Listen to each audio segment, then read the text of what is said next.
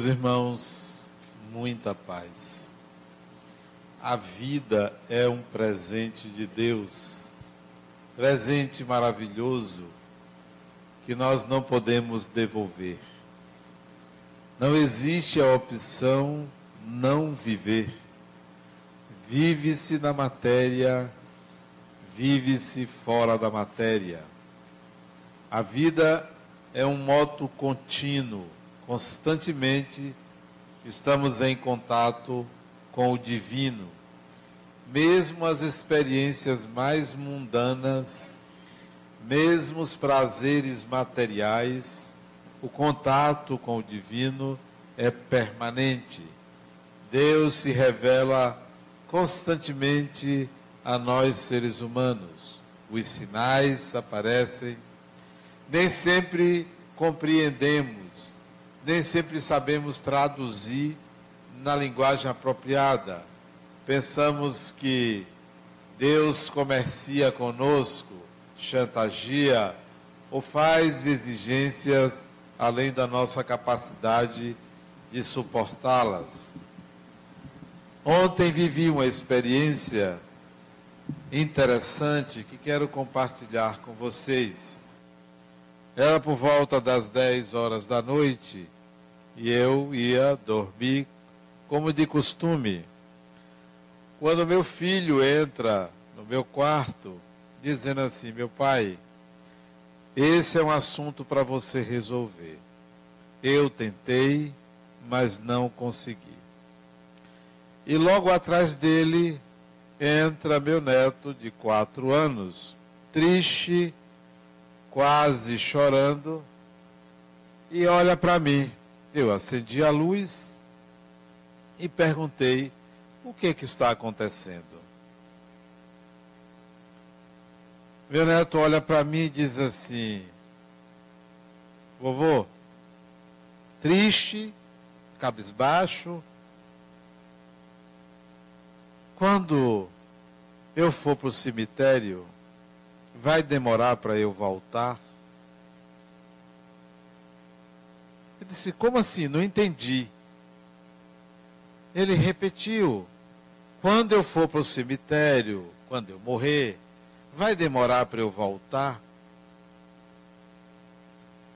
Entendi a seriedade da pergunta dele.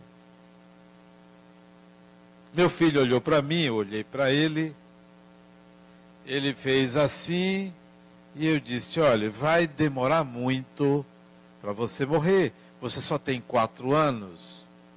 Já vai morrer de velho. São muitos anos. Outra coisa, você sabe, já conversamos sobre isso outro dia, que é o corpo que morre. Você, espírito, não morre. E ele disse: sei é o esqueleto que fica lá no cemitério. Disse, é. Mas ele triste. E repetiu, avô, quando eu for para o cemitério, vai demorar de eu voltar. Disse, sim, mas por que você está perguntando isso? Não vai demorar, vai ser rápido. Vai ser rápido. Você vai voltar logo. Mas por que você está preocupado com isso? Aí ele começa a chorar e diz assim: Eu vou sentir saudade de meu pai. Eu vou sentir saudade de meu pai, meu avô. Eu disse: Olhe, você voltou, você reencontrou seu pai, me reencontrou, a gente já se conhecia. Foi rápido, foram alguns anos que você voltou. Nós nos conhecíamos. Disse, mas eu vou sentir saudades. E continuou chorando. Eu disse, olhe, você vai voltar. Não nesse corpo, vai ser outro corpo. Ele disse, então, meu avô, eu vou sentir saudade de todos os meus pais que eu tive. Olha, olha para onde ele foi. Eu vou sentir saudade dos meus pais que eu tive disse: Seus pais de outras vidas, vão se reencontrar com você. Eu mesmo, a gente se reencontrou. Você lembra? Ele fez assim com a cabeça, não lembro, né? Mas eu lembro. Nós nos reencontramos. Quando a gente se gosta, a gente reencontra, se reencontra. Aí ele continua a dizer: Vovô, eu vou sentir saudade de meu pai. E o pai ali do lado, emocionado. Né? E eu então abracei ele e disse: Não se preocupe, vai ficar tudo bem. Quer dormir aqui com seu avô? Quero. Aí ele dormiu comigo. Depois eu analisei o diálogo com ele. Entendi que se trata de alguém que sentiu a saudade de outro alguém. Alguém que não está ali, alguém que ainda virá, alguém com quem ele vai encontrar-se, reencontrar-se, e a saudade já apertou. Um ente querido, mais do que os entes queridos da atualidade. É uma saudade que se sente de algo, de alguém ou de um lugar que a gente não lembra. Então eu entendi isso. Meu filho chegou para mim depois que ele adormeceu, que o, garoto adormeceu, disse: Meu pai, sabe o que é isso? Eu disse: O que é? Ele disse: Inteligência emocional. Ele já demonstra desde cedo inteligência emocional, saudade. Ele já expressa a saudade que ele sente quando alguém se distancia, alguém se afasta e ele verbaliza. E de fato ele ficou muito triste, muito triste. E não foi a primeira vez que ele verbalizou emoções desse tipo. Mas essa foi interessante porque ele fez a relação entre uma encarnação e outra. Algo que nós não conversamos. Eu só converso sobre isso com ele quando ele pergunta. Não ando ensinando a ele espiritismo, nem vida após a morte. Ele é que desperta essas perguntas. Educação emocional. Cito isso para dizer a vocês que isso são recados de Deus. Isso são diálogos com o divino. Isso são oportunidades de contato profundo de espírito para espírito. Não é um diálogo comum. Não é um diálogo que você tem no seu dia a dia. É algo excepcional. É algo que transcende a rotina de uma criança e até de um adulto. Algo que nós devemos aproveitar, que nós devemos até nos inspirar em estar vivendo semelhante situação, onde a imortalidade do espírito salta aos olhos, assume o seu lugar. Só precisa dizer: olha, vovô, eu sou fulano de tal, de outra encarnação. Porque os detalhes, às vezes que ele tem interesse nesses assuntos, são várias vezes. E não é só comigo, é com o pai, é com as pessoas. Outro dia ele disse assim: Vovô Caipira, ele brincando comigo me chamou de caipira. Vovô Caipira. Aí eu disse assim, um pouco zangado com ele, assim, só para provocá-lo: Caipira? Você sabe o que é caipira? Ele disse: Vovô, é só uma palavra. É só uma palavra. Você sabe o que é? Não sei, mas é só uma palavra, vovô. Então, tem pérolas que a gente tem que aproveitar ao dialogar com uma criança ou com um adulto para ir a um lugar mais profundo no diálogo. Quando você conversar com uma pessoa, tente levá-la a um lugar mais profundo. Porque quando você leva alguém a um lugar mais profundo, você também vai a um lugar mais profundo em você. Costumo dizer às pessoas: aos alunos aqui do, do núcleo Psi Harmonia, que eu dou supervisão, alunos de psicologia e até profissionais, você só leva um paciente até onde você foi. Se você não foi ao inferno, você não leva ninguém a enxergar seu próprio inferno. Se você não descobriu a sua luz, você não leva ninguém a enxergar a própria luz. Você só vai levar as pessoas até onde você foi. É você o condutor do lugar onde você quer que o outro chegue. Porque se você não chegou lá, você não vai produzir isso em ninguém. Ninguém ilumina ninguém. A autoiluminação vai provocar que o outro busque a autoiluminação. Mas se você não tem essa consciência, você não vai levar ninguém àquele lugar. Serão palavras ao vento, serão palavras soltas. As bases que formam o nosso pensar, as bases culturais, as bases religiosas, as bases sociais que formam o nosso pensar, ao longo de dezenas, centenas de encarnações que nós temos, ou mesmo se você não entender que é um ser reencarnado, as bases culturais e sociais do seu pensar desta encarnação contém a necessidade de sobreviver. Todos se protegem, todos pensam de uma maneira a que se protejam. Isso está na base do nosso pensar. Todos nós aprendemos, desde que nos tornamos humanos, a mostrar o lado melhor de si mesmo, a tentar impressionar, a tentar conquistar, a querer ser melhor do que o outro, a se sobressair. Isso vem do reino animal. É uma questão de sobrevivência. E no humano, nós mostramos a nossa melhor face. Não é à toa que nós nos produzimos para uma entrevista, para um encontro amoroso, para ir à sociedade.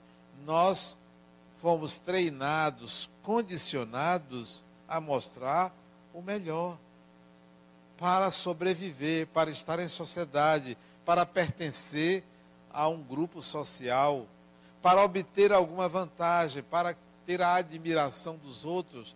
Nós construímos uma personalidade agradável quando conseguimos. Mas isso não quer dizer que sejamos aquilo que mostramos aos outros. Sabemos disso. Na intimidade, nós somos diferentes. De perto, disse que ninguém é normal.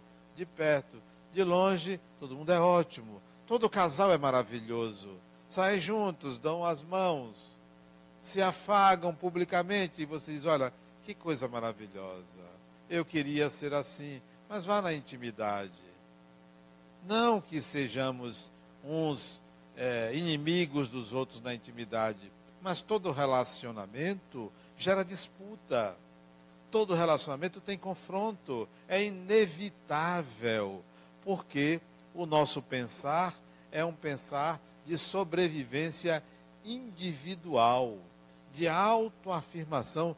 Nós construímos um eu, uma pessoa, uma identidade, uma personalidade que se protege do outro que tem desconfianças, que tem dificuldade de se abrir, de mostrar suas fragilidades, isso caminha conosco. Encarnamos, desencarnamos, reencarnamos e continuamos esse sistema de proteger-se do outro, de mostrar o melhor. O que é que fica? Qual é a dificuldade, então? Já que isso é uma constante, é uma rotina, você enxergar a totalidade de quem você é. Você mesmo tem dificuldade, porque você se condicionou a isso. Porque isso é parte integrante do seu ser. Então você não consegue se ver totalmente.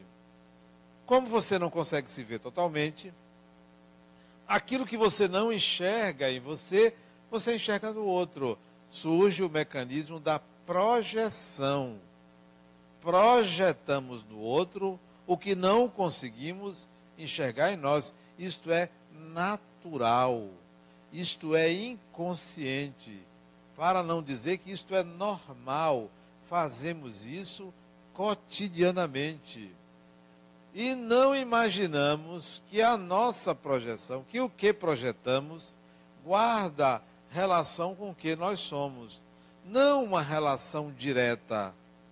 Se eu enxergo que uma pessoa é má, se eu enxergo que uma pessoa faz, produz certa maldade, não quer dizer que eu também faça o mesmo. Não quer dizer muito provavelmente, o que eu estou enxergando existe em alguma intensidade, existe no outro. Não estou inventando. A projeção não é uma invenção. A projeção é que eu me incomodo com o erro do outro, porque eu não consigo enxergar o meu. Então, o incômodo não é o julgamento, o incômodo. Se a prepotência de alguém me incomoda, é porque há uma excessividade no controle que eu exerço sobre as pessoas. Só que eu não percebo isso. Aí eu me incomodo com a prepotência do outro. Se me incomoda a arrogância de alguém, é porque eu não consigo enxergar a minha falta de humildade. Eu não consigo ver. Eu me acho humilde, porque fomos condicionados a enxergar o lado bom, o lado ótimo. E ainda mais, todo mundo diz a você, fulano, seja otimista, seja positivo. Que tal você passar a dizer, olha, seja você mesmo. Está triste? Sim, Continue triste. Qual a causa da sua tristeza? Porque quando a gente vê uma pessoa triste, fulano, fique alegre. Você quer logo mudar. Sem entender que uma emoção tem que ser legitimada. Tem que ser compreendida. Legitimada porque isso faz parte da pessoa. Está com raiva? O que é que você vai fazer com sua raiva? E não simplesmente dizer, não, não tenha raiva. Não fique com raiva. Como? Impossível. Tem que perguntar à pessoa: o que, que você vai fazer com sua raiva? Qual é a direção que você vai dar? Mas tem pessoas que só conseguem mostrar o lado positivo, são boazinhas, não conseguem dizer não estão sempre acessíveis, disponíveis para ajudar o outro. Porque não consegue enxergar a sua própria carência, a sua própria necessidade. Ainda não aprenderam que quem muito dá, muito cobra. Muito cobra. Toda concessão demasiada você quer um troco. Esse troco pode ser objetivo ou subjetivo, material ou imaterial. A mãe, vem aí o Dia das Mães, conhece uma pessoa que faz mais concessão do que uma mãe a um filho? Conhece uma pessoa que renuncia à própria vida em favor do filho do que uma mãe? mas ela cobra tudo que ela dá a ele. Tudo. Tudo. As noites mal dormidas, ela cobra. Eu vejo esses vídeos na internet. Assim, mãe, não, cobra nada. É tá perto de Deus. Aquelas coisas melosas que você fica se sentindo até culpado. Eu não. Cobra tudo. Tudo que ela dá, ela cobra. Vocês sabem por quê? Qual é a mãe que, ao favorecer um filho, não quer que ele se dê bem na vida? Toda mãe quer. Primeira cobrança. Primeira cobrança. Porque se o filho é mau, ela dá e adora, vai adorar muito a nora dela. Se o filho não presta, a nora é maravilhosa. A nora é uma beleza. Eu amo minha nora, porque o filho não vale nada. Agora, se ele para ela é maravilhoso, hum, essa nora cobra tudo. Isso é do ser humano. Ainda tem aqueles que pensam que conseguem amar da mesma maneira os filhos. Não, ela ama igual. É uma máquina, é um robô, porque o robô ele faz igualzinho. Não existe isso.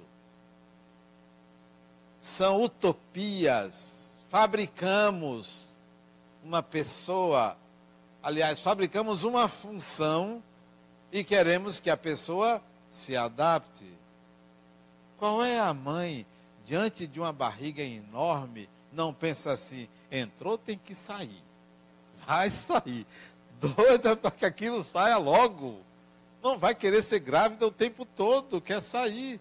E vai querer que a infância, o puerpério, seja desse tamanho. Claro, vai ficar aquela coisa bonita. Olha que coisa maravilhosa. A mãe segurando o bebê. Ela está doida que ele cresça logo a não ser que ela queira sofrer, cansar-se. Mas eu não quero que vocês pensem que eu quero tirar a ilusão e o sonho de vocês. Tudo isso é para dizer que nós projetamos no outro o que nos incomoda. Ao mesmo tempo projetamos no outro o lado bom que não enxergamos em nós. Projetamos também. A projeção não é para o bem ou para o mal. É um mecanismo inconsciente de transferência de atributos. O bom, o ótimo em você, real, você prefere atribuir a Deus, a Jesus, ao santo tal, a fulano de tal, ao palestrante. Ah, poxa, que pessoa maravilhosa. Você ainda não percebeu que todo ser humano pode ser maravilhoso? Que não é só aquele? Que pessoa inteligente. Você já percebeu que você também, todo atributo que você projeta no divino, é algo que você deve buscar em você todo. Nós construímos uma personalidade enviesada. Enviesada. Não enxergamos a nossa sombra. O nome disso é sombra. Temos uma enorme sombra. A civilização, a cultura, a religião nos colocou isso dificultou que o ser humano enxergasse quem de fato ele é. Você precisa se enxergar e vai descobrir duas coisas, duas coisas. E quando eu descobri em mim, foi terrível. A primeira coisa que você tem que descobrir, você é pior do que você imagina. Que tal? É terrível isso, mas é verdade. Você é pior do que você imagina. E a segunda coisa, você é melhor do que você imagina. Você precisa descobrir isso. Você aprendeu que você precisa ser bom. Você aprendeu que você precisa conquistar qualidades superlativas. Que tal você começar a enxergá-las realmente em você e pô-las em prática? Porque você tem. Por pior que você seja, você tem algo de melhor. Coloque isso. Por melhor que você seja, você tem algo de pior. Não precisa colocar isso. Conscientize-se. Conscientize-se. A sombra é para ser conscientizada, não vivida. Eu sei que eu sou uma pessoa má, mas eu não preciso realizar essa maldade. Eu sei que eu sou uma pessoa boa, de fato, eu posso realizar essa bondade. Essa é a questão. Foi terrível eu me conscientizar que eu era uma pessoa ruim. Foi terrível. Que todos os males que as pessoas fazem, eu também poderia fazer. Eu também seria capaz. Foi terrível isso. Eu não quis negar isso. Mas eu não preciso colocar isso em prática. Mas a consciência eu tenho.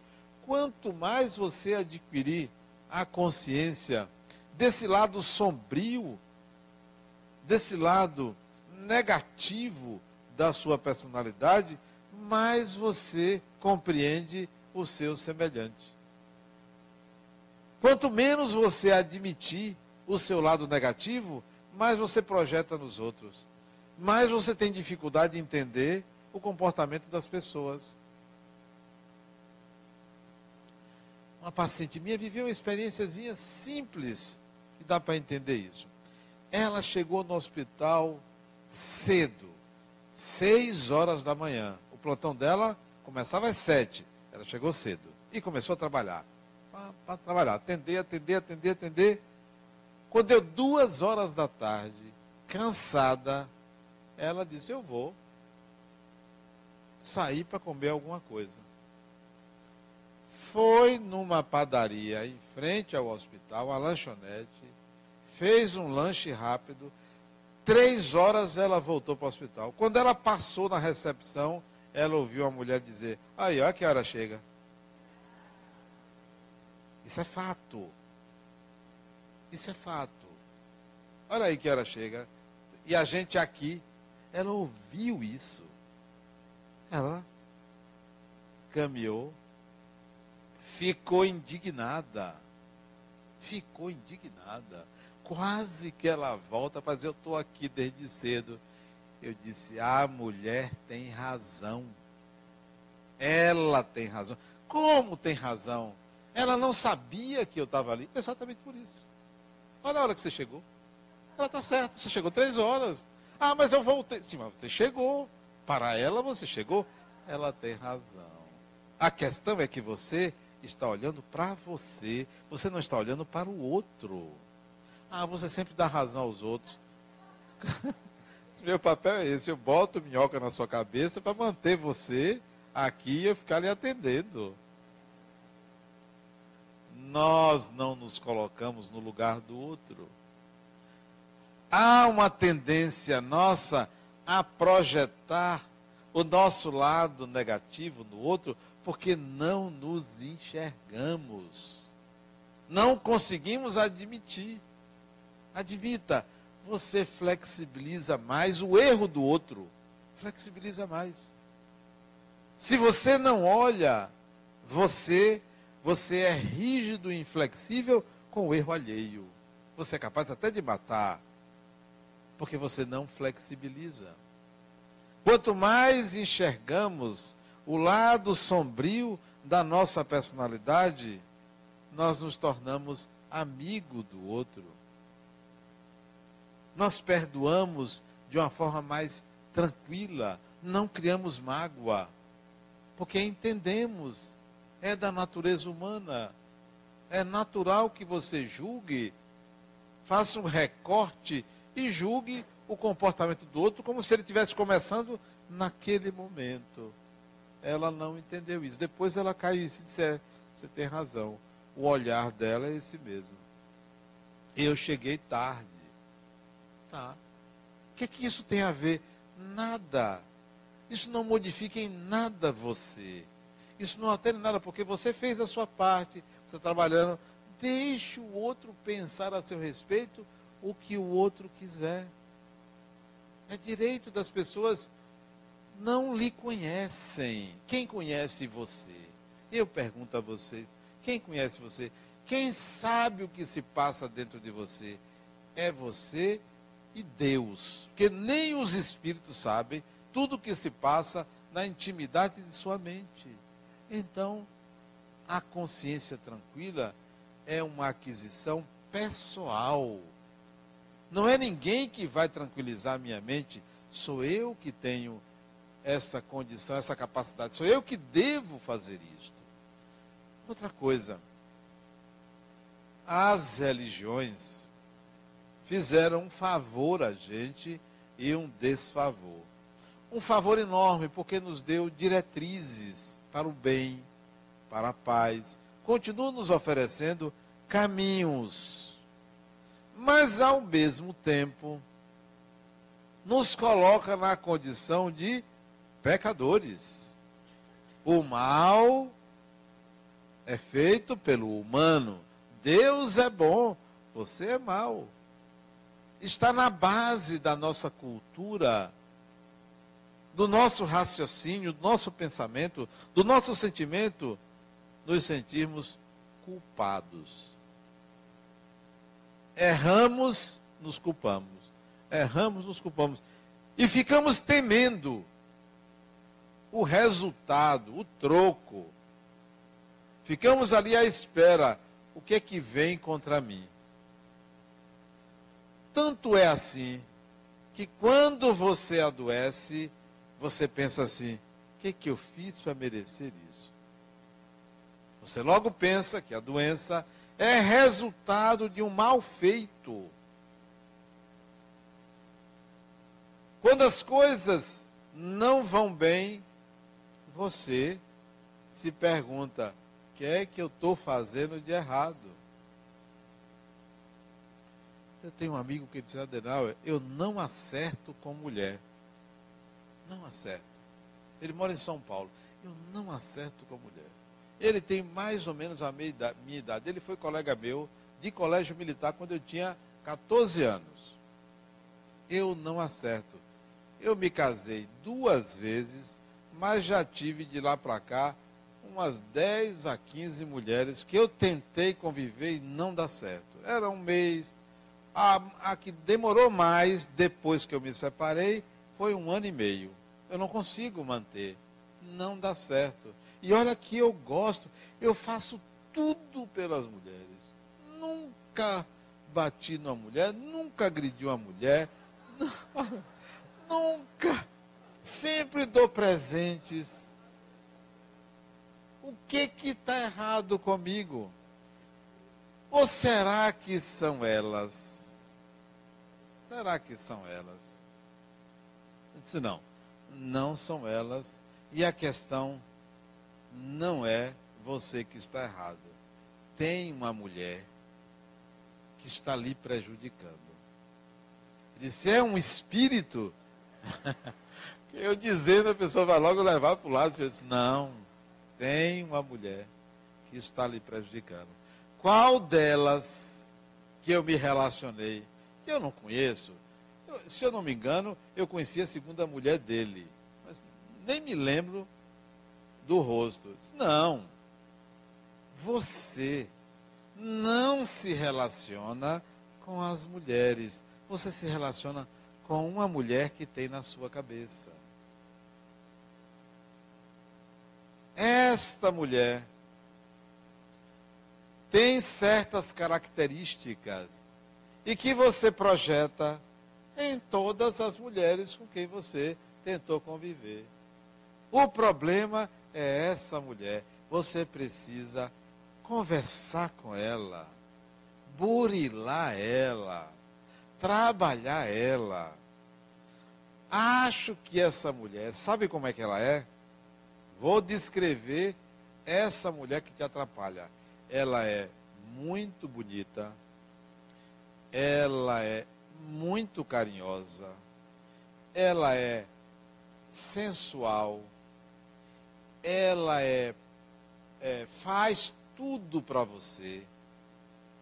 E ele foi confirmando: está vendo? Você não quer se relacionar com um ser humano, você se relaciona com uma deusa. Cadê essa mulher? Ela não existe. Por isso que não dá certo. E você se mostra às mulheres como um príncipe. E você sabe que não existe príncipes. Você não é, você é um ser humano. Vamos trazer isso para a nossa realidade. O espírito que nós somos, durante as várias encarnações, contracenou com figuras do sexo masculino, com figuras do sexo feminino. E fomos criando uma imagem interior de homem e uma imagem interior de mulher. Quando nos ligamos a uma pessoa, seja do mesmo sexo, seja de outro sexo, ou gênero, nós estamos projetando essa imagem interior e queremos que aquela pessoa se assemelhe a essa imagem. Essa imagem é nossa sombra. É uma sombra dentro de nós. É uma sombra. Se você não trabalhar essa sombra, ela prejudica as suas relações. Não crie ideais. Não crie ideais. Da mesma forma nós fazemos com os nossos pais. Quem é a nossa mãe? A nossa mãe é uma pessoa afável, maravilhosa, doce, meiga, amorosa, compreensiva. É tudo isso. Só que se trata de uma pessoa, de um ser humano, que tem que se policiar para não divergir dessa imagem coletiva que pertence ao nosso imaginário. A maioria das pessoas aceita muito a mãe e menos o pai. Vê mais defeitos no pai do que na mãe. Por quê? Porque a mãe tenta corresponder ao máximo. O pai é monossilábico. Ele vai, não fica muito tempo ali, não tem muito tempo para dar atenção aquelas coisas da maioria dos homens. Então, quando chega numa certa idade, você critica mais o pai.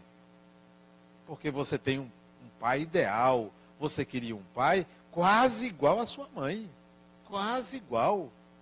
Com todas as qualidades. Só que são pessoas. São seres humanos. Seu pai biológico, sua mãe biológica, ou biológico, ou que educou, ou que criou, são pessoas. Olha meu neto a dizer que ele iria sentir saudade dos pais dele, das várias, não disse das várias encarnações, mas sentiria, já tem a compreensão que são funções que se exercem ao longo das encarnações. Eu sou pai hoje, amanhã eu não vou ser pai. É uma função. Há uma sombra que precisa ser enxergada. A sombra é assim: qual é o pai ideal que eu tenho? Qual é a mãe ideal que eu tenho?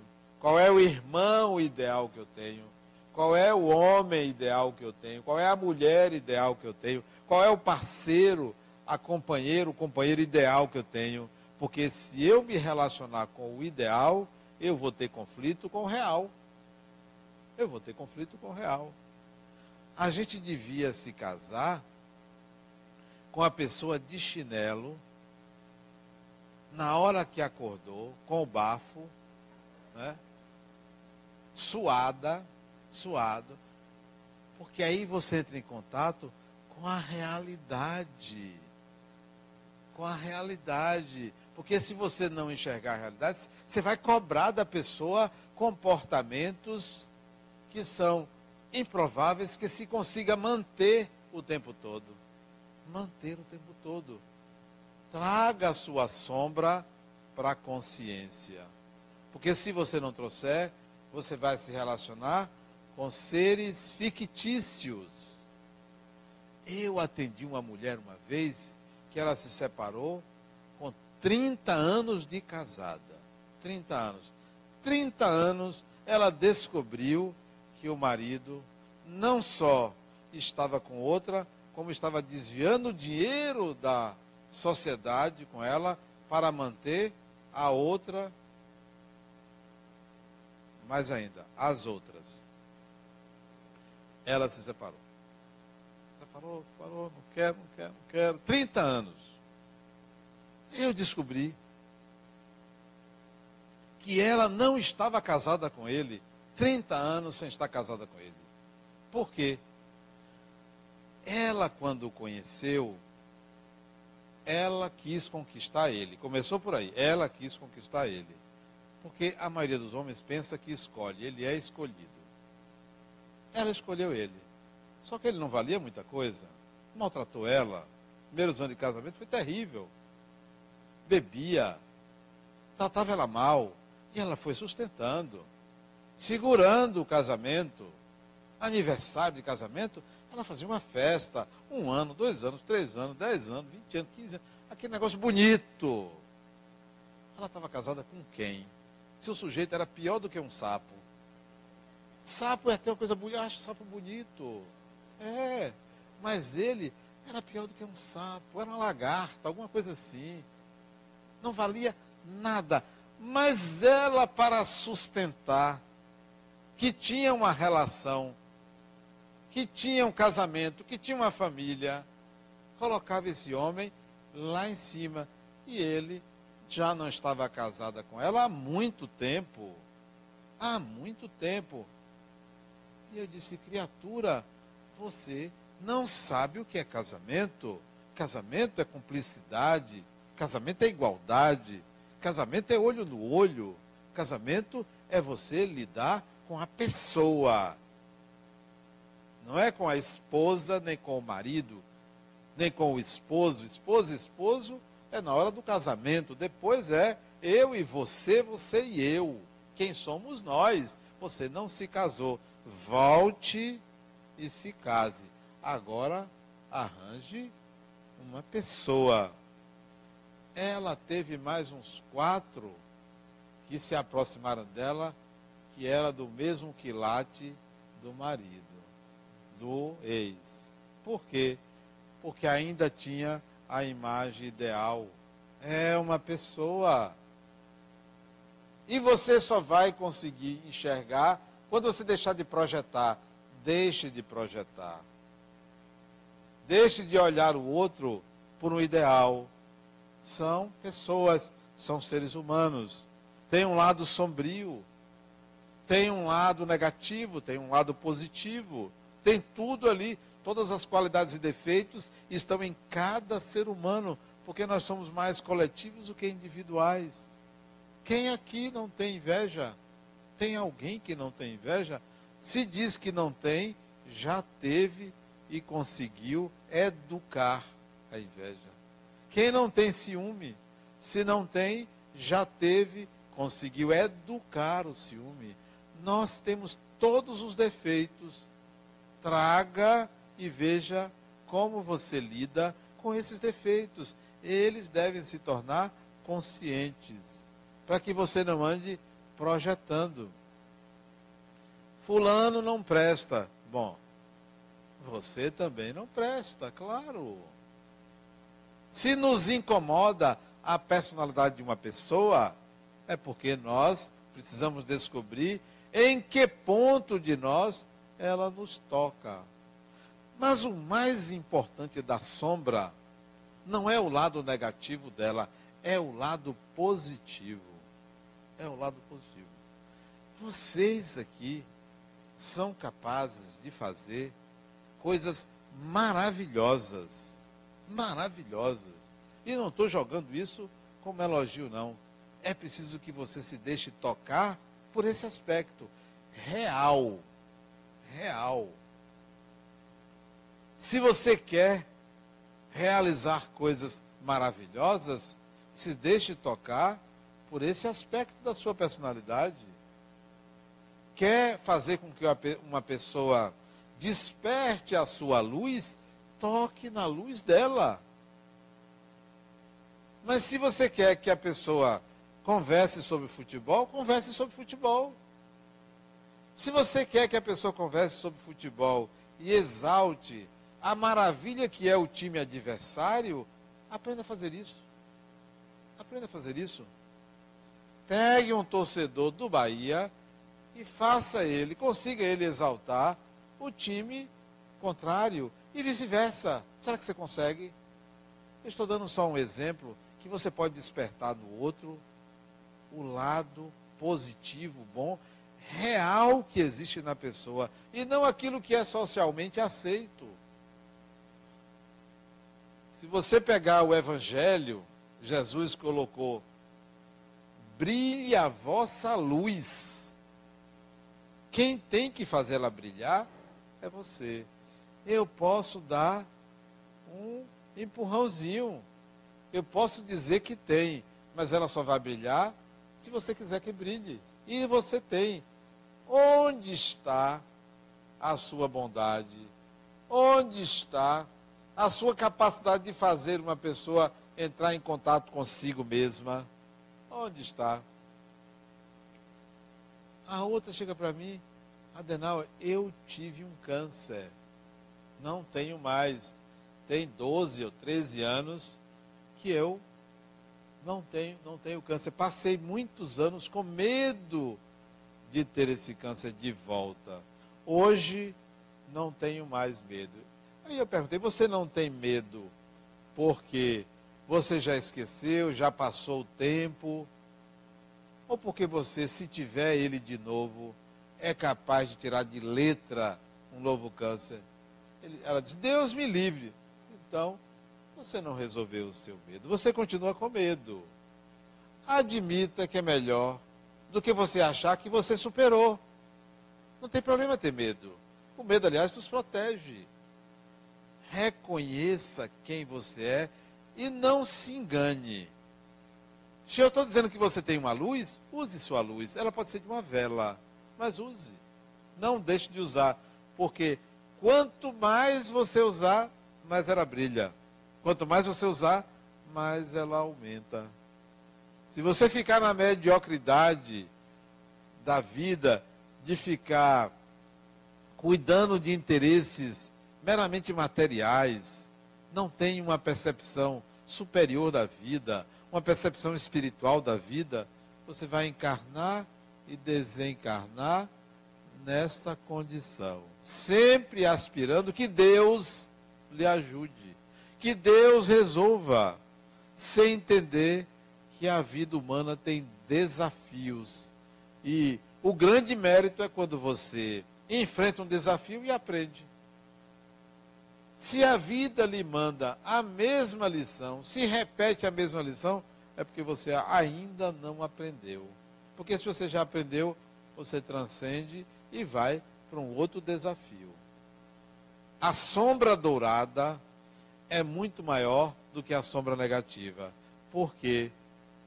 Porque nós maquiamos a nossa personalidade como se fosse só pessoas boas, escondendo o lado negativo o lado positivo está também escondido. Muito escondido porque nós maquiamos a realidade. Traga para a sua vida humana, pessoal, social, familiar, o seu lado real, positivo, bom, adequado, mas não deixe de enxergar o lado sombrio, porque ele também é real. A sombra é a sombra dourada que faz a gente perceber o quanto o ser humano, o quanto a pessoa humana é de fato maravilhosa. E a gente pode enxergar isso em todas as pessoas. Muita paz.